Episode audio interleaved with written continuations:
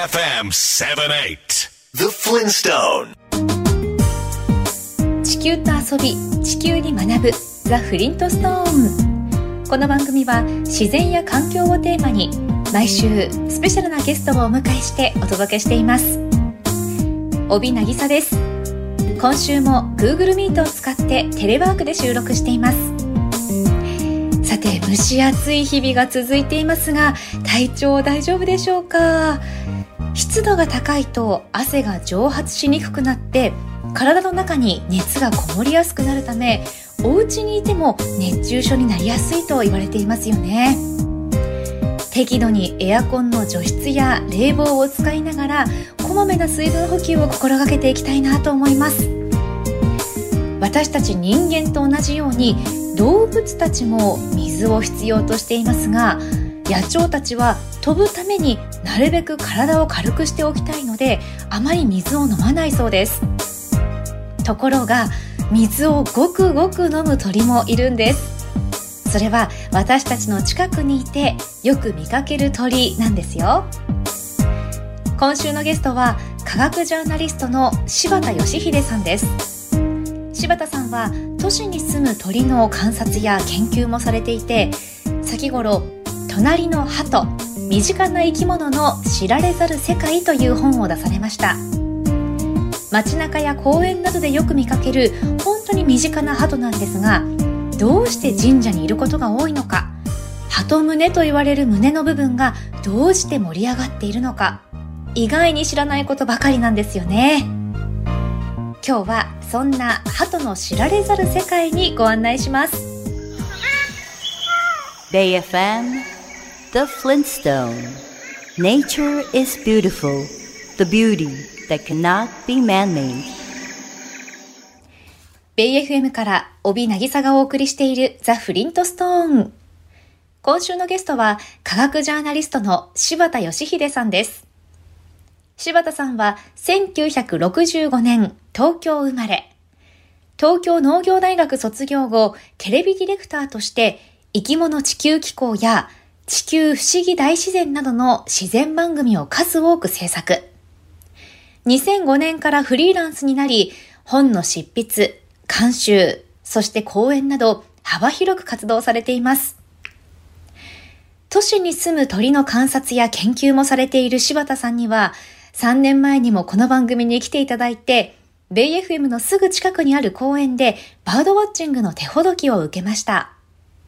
私にとっては野鳥観察の先生なんですね。そんな柴田さんの新しい本が、隣の鳩、身近な生き物の知られざる世界。鳩に関するびっくりするような豆知識がたくさん詰まっていて話題になっています。それではお話を伺っていきましょう。柴田さん、鳩は街中や公園などどこにでもいるように思うんですけど、それだけよく見かけるというのは、たくさんいるということですか？そうですね。あの、街の中に、あの、人のそばにいる鳥なので、うん、あの、人が活動するところにいるので、よく出会うという感じですかね。はい。街中でよく見かけるのは、いわゆるドバトですよね。そうです。ドバトと呼ばれてる鳩ですね。うんうんドバトという種類ってわけではないんですよね。そうですね。あの、ドバ、よくドバトドバトと言うんですけど、えー、ドバトという名前の鳥はいないんです。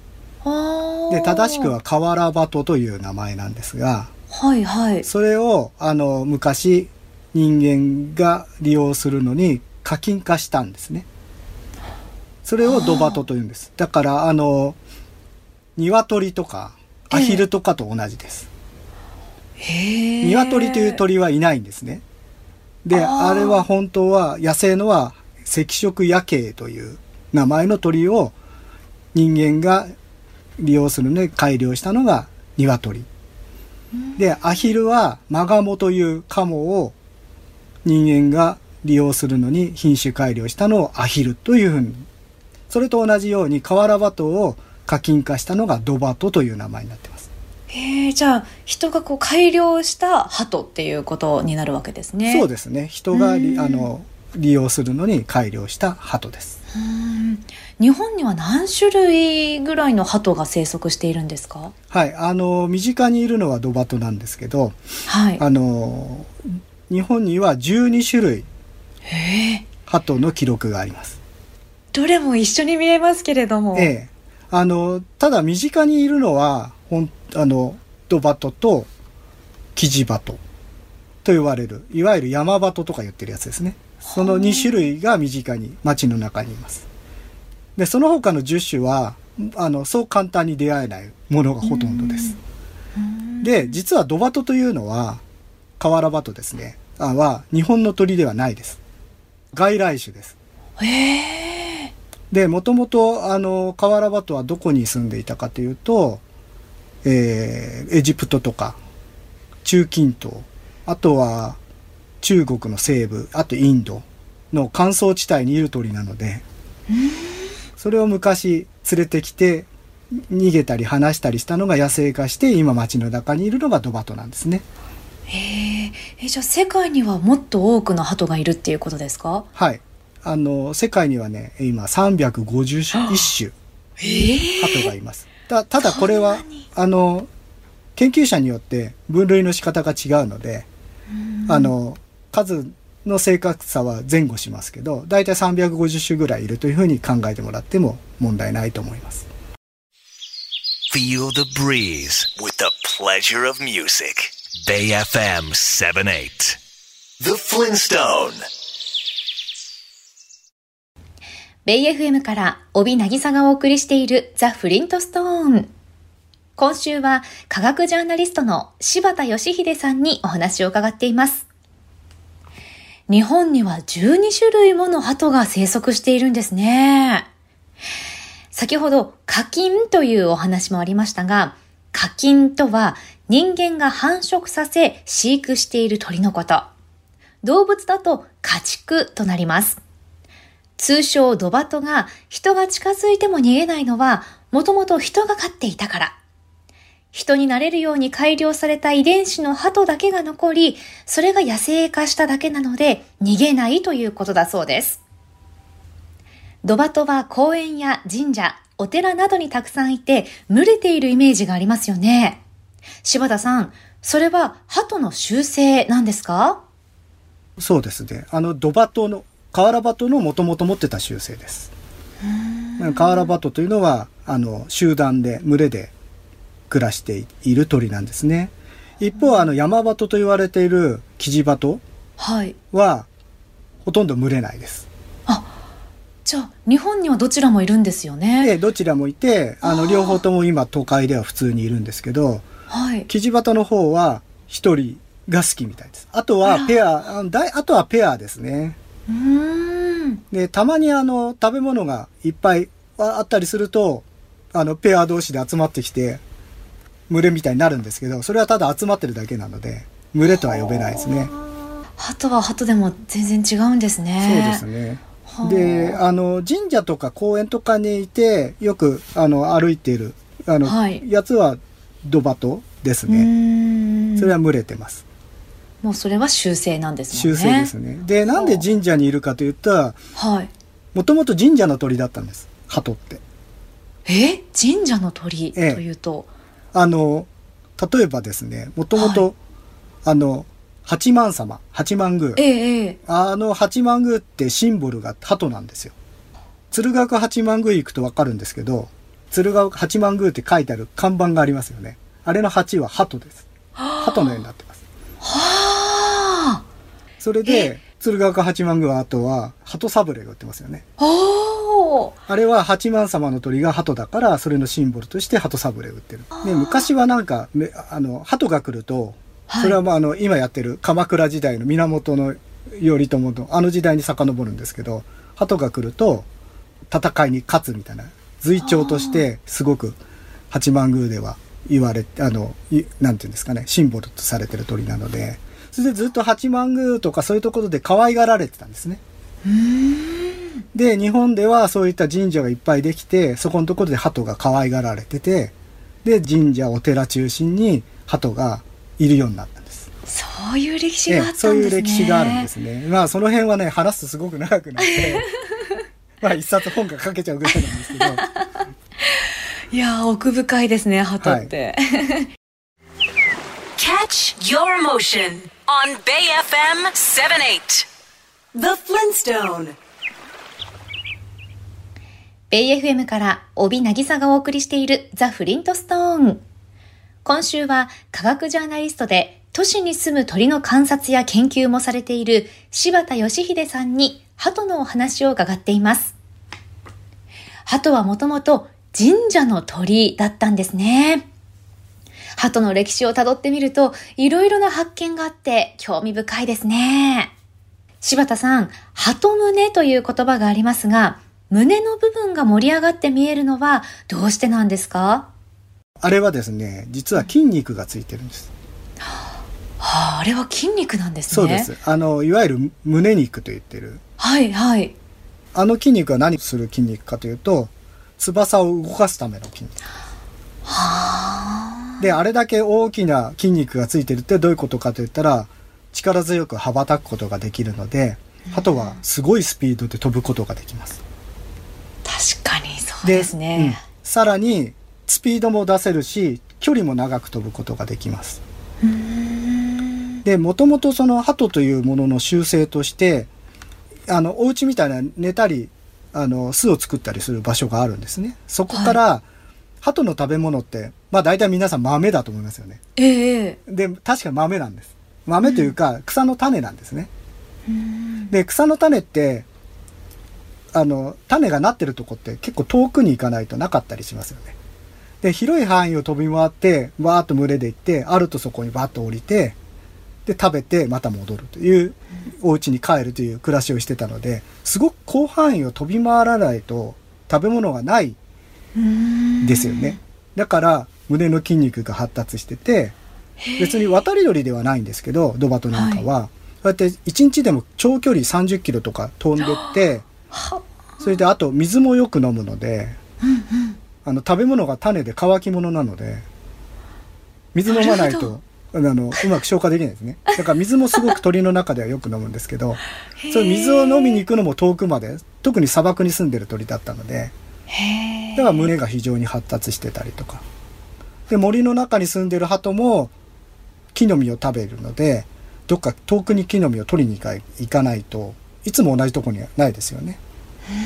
それで遠くまで飛びに飛んで行くので筋肉が発達している。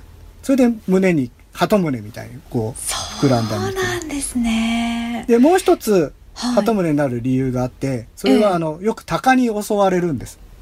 はで鷹派と鳩派ってあるじゃないですか。あ。はい。で鳩って鷹に食べられちゃうんですけど食べられてばっかだと絶滅しちゃうので強力な筋肉で飛んで早く飛んで逃げ切ると自分の身を守るために。身をる。守るためにはあ。あの、先ほどね、あの、水をよく飲むって話もありましたけど、水の飲み方も他の野鳥とは違うんですよね。そうなんですね。あの普通鳥って水飲む時、こう水にくちばしつけてから、ええそのままストローでごくごくみたいに飲まないで、ちょっと含んでは上向いてはい。流し込むような感じ、うんうんうん。鶏なんかこうしてますよね。一旦上を向くってこと上向いてですよね。流し込むみたいな、はい。ちょっと飲んでて。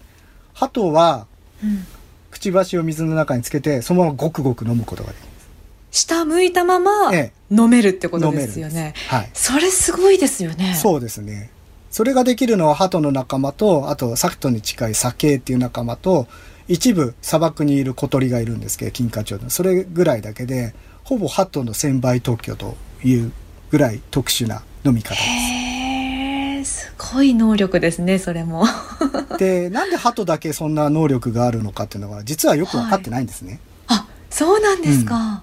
で一説によると少ない水でも森の中でも森の中とかで浅いちょっとしかない水でもそのだと飲めるという説があってとにかく歯と水を飲みたがるのでうーんちょっとの水でも飲めるのにそういった飲み方をするようになったんじゃないかという説があるんですけどまだはっきりしたことは分かっていないです。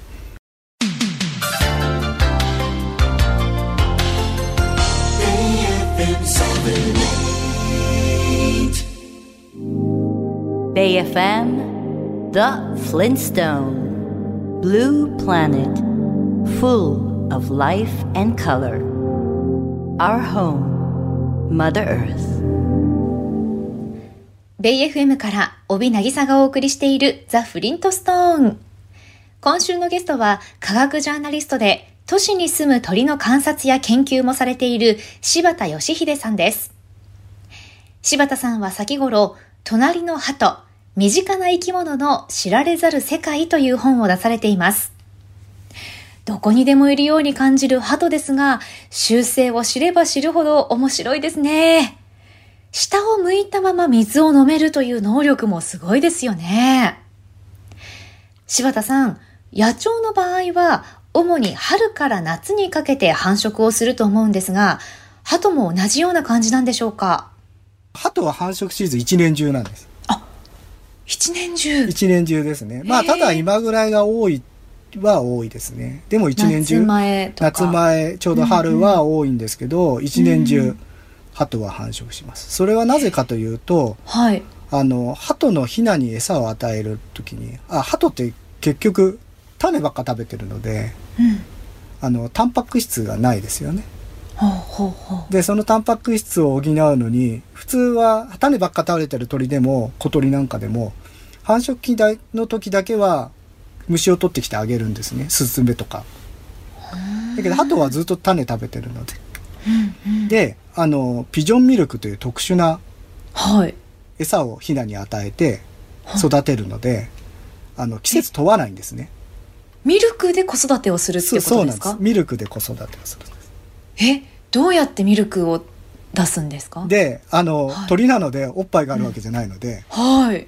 そういうあのミルクといってもまあミルクのようなものが実は口の食道の一部にそのという袋みたいのが鳥ってあるんですけどそこの一部がその子供ができると壁がこう熱くなるんですね。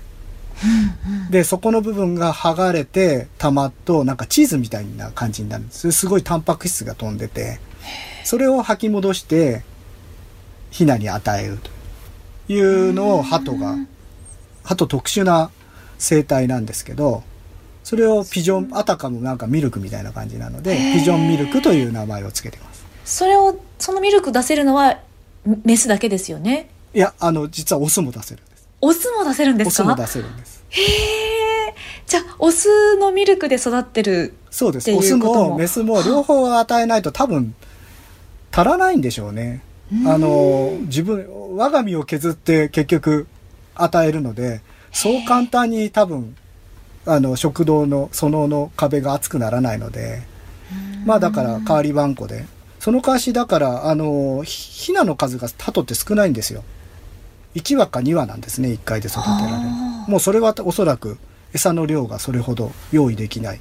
で両方で育てないといけない。その代わし一年中繁殖可能なのでなるほどまあだから数は期間で補うという戦略を鳩は取っているんだと思いますミルクで子育てするというのも面白い習性ですね。鳩はその昔、通信の手段、いわゆる伝書鳩として利用されていました。その起源は一説によれば紀元前3000年前のエジプト。漁師さんが海に出るとき、鳩を連れて行き、どれくらいの量の魚が取れたのかをいち早く知らせるために鳩を使っていたそうです。これは鳩が巣に戻る帰巣本能があるからだと思いますが、柴田さん、鳩はどうやって戻る方向を見極めているんですか？基本的にはね、あの、近い距離だと景色を覚えてるみたいです。へえ。で、電書バトクラスだと、あの、近い距離だとそれで覚えてて見るみたいですね。で、もうちょっと遠くなってくると、あらゆるセンサーを使って、自分の位置をわかるみたいです。で、一つに、地磁気ってありますよね。地球の、はいええ、北とか南とか、それは正確にわかるらしいです。そういう能力があるんですね。で、そういう能力が長けてて、特にその、ドバト、カーラバトというのは、お家みたいなところがあって、はい、どっかに行って帰ってくるっていう元々の習性があったので、それをうまく利用したのが伝書バトなんですよ。はあ。だから本来の習性をうまく利用してるんですね。で、じゃあキジバトとか他の青バトとか、そういう鳩にそれやらせられるかといったら、全然そういう習性がないので、ああ、そうなんですね。だから、それをやらせるのは無理ですし、賢いと言われてるカラスも、そうやって、お家からどっか行ってまた戻ってくるような暮らしをしてないので、いくらカラスに教えてもそういうことはできないです。鳩は時速60キロくらいで飛ぶことができ、鳩のレースに出場する訓練された鳩は、なんと1000キロほどの距離を休まず15時間くらいかけて飛ぶことができるそうです。まさにアスリートですよね。ちなみに昭和30年代くらいまで新聞社は写真を送るために鳩を使っていたそうですよ。Catch your motion on Bay FM 78. The Flintstone. ベイ FM から帯渚がお送りしているザ・フリントストーン。今週は科学ジャーナリストの柴田義秀さんにお話を伺っています。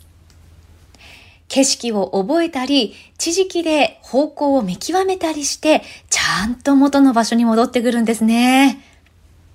今日は鳩の驚きの能力など、いろいろなお話を伺ってきましたが、柴田さん、鳩のような身近な生き物に目を向けてみるのは大事なことかもしれませんね。そうですね。いろんな身近な生き物に目目を向けてみると思わぬことがあって、うん実は僕はそれほど鳩好きではなかったんです。今告白しちゃいますけそうなんですか？ど。いや、実はあの、そうなんですね。鳥を好きな人って鳩好きってそういないかもしれない。まあちょっと地味なイメージありますよそう地味ね。ですし、はい割と形にバリエーションがないので、で、まあ、青鳩とか綺麗なので、それは人気があるんですけど、えええあの、緑色のね、綺麗な鳩もいるんだけど、まあ、大体いるやつは、なんだ鳩かって、どなんだキジバトだとかいう風にして、あまり見ない人が多いんですけど、僕もちょっとこの本を書くお仕事のきっかけで、鳩を見直してみたんですけど、いや、はい面白いです。非常に。鳩から見えてくることがいっぱいあって、都市の鳥を僕主に研究してるんですけど、都市の鳥を研究すると、人間の生活が合わせ鏡のように見えてくるので、鳥を見てるんだけど、人を見てるみたいなええ感じになるのが、どんなことがわかるんですか？いや、あの、だから、あ、ここ毎毎日鳩いるなと。思って、あ、絶対ここ人餌あげてるなと。ちょっと時間帯変えてみると、やっぱ餌あげる人がいて、あで、話してみると、あの、なんで餌あげてんですか？って言ったら、ここにえー餌あげられるの私ぐらいしかいなくてっていう人が何人もいたりするんですね。あ。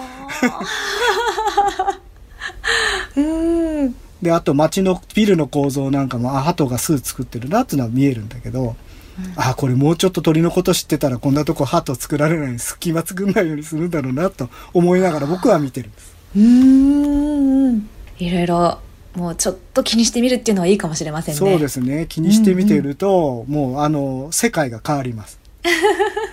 普段の生活がかなり変わりますね。Feel the breeze with the pleasure of music.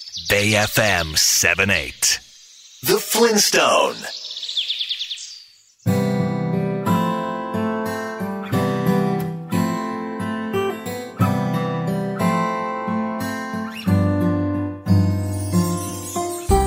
今週は科学ジャーナリストで都市に住む鳥の観察や研究もされている柴田義秀さんにお話を伺いました都市の鳥を研究すると人間の生活が合わせ鏡のように見えてくると柴田さんおっしゃっていましたが確かに鳥を見ることで人間の世界の見え方も変わってくるかもしれませんね。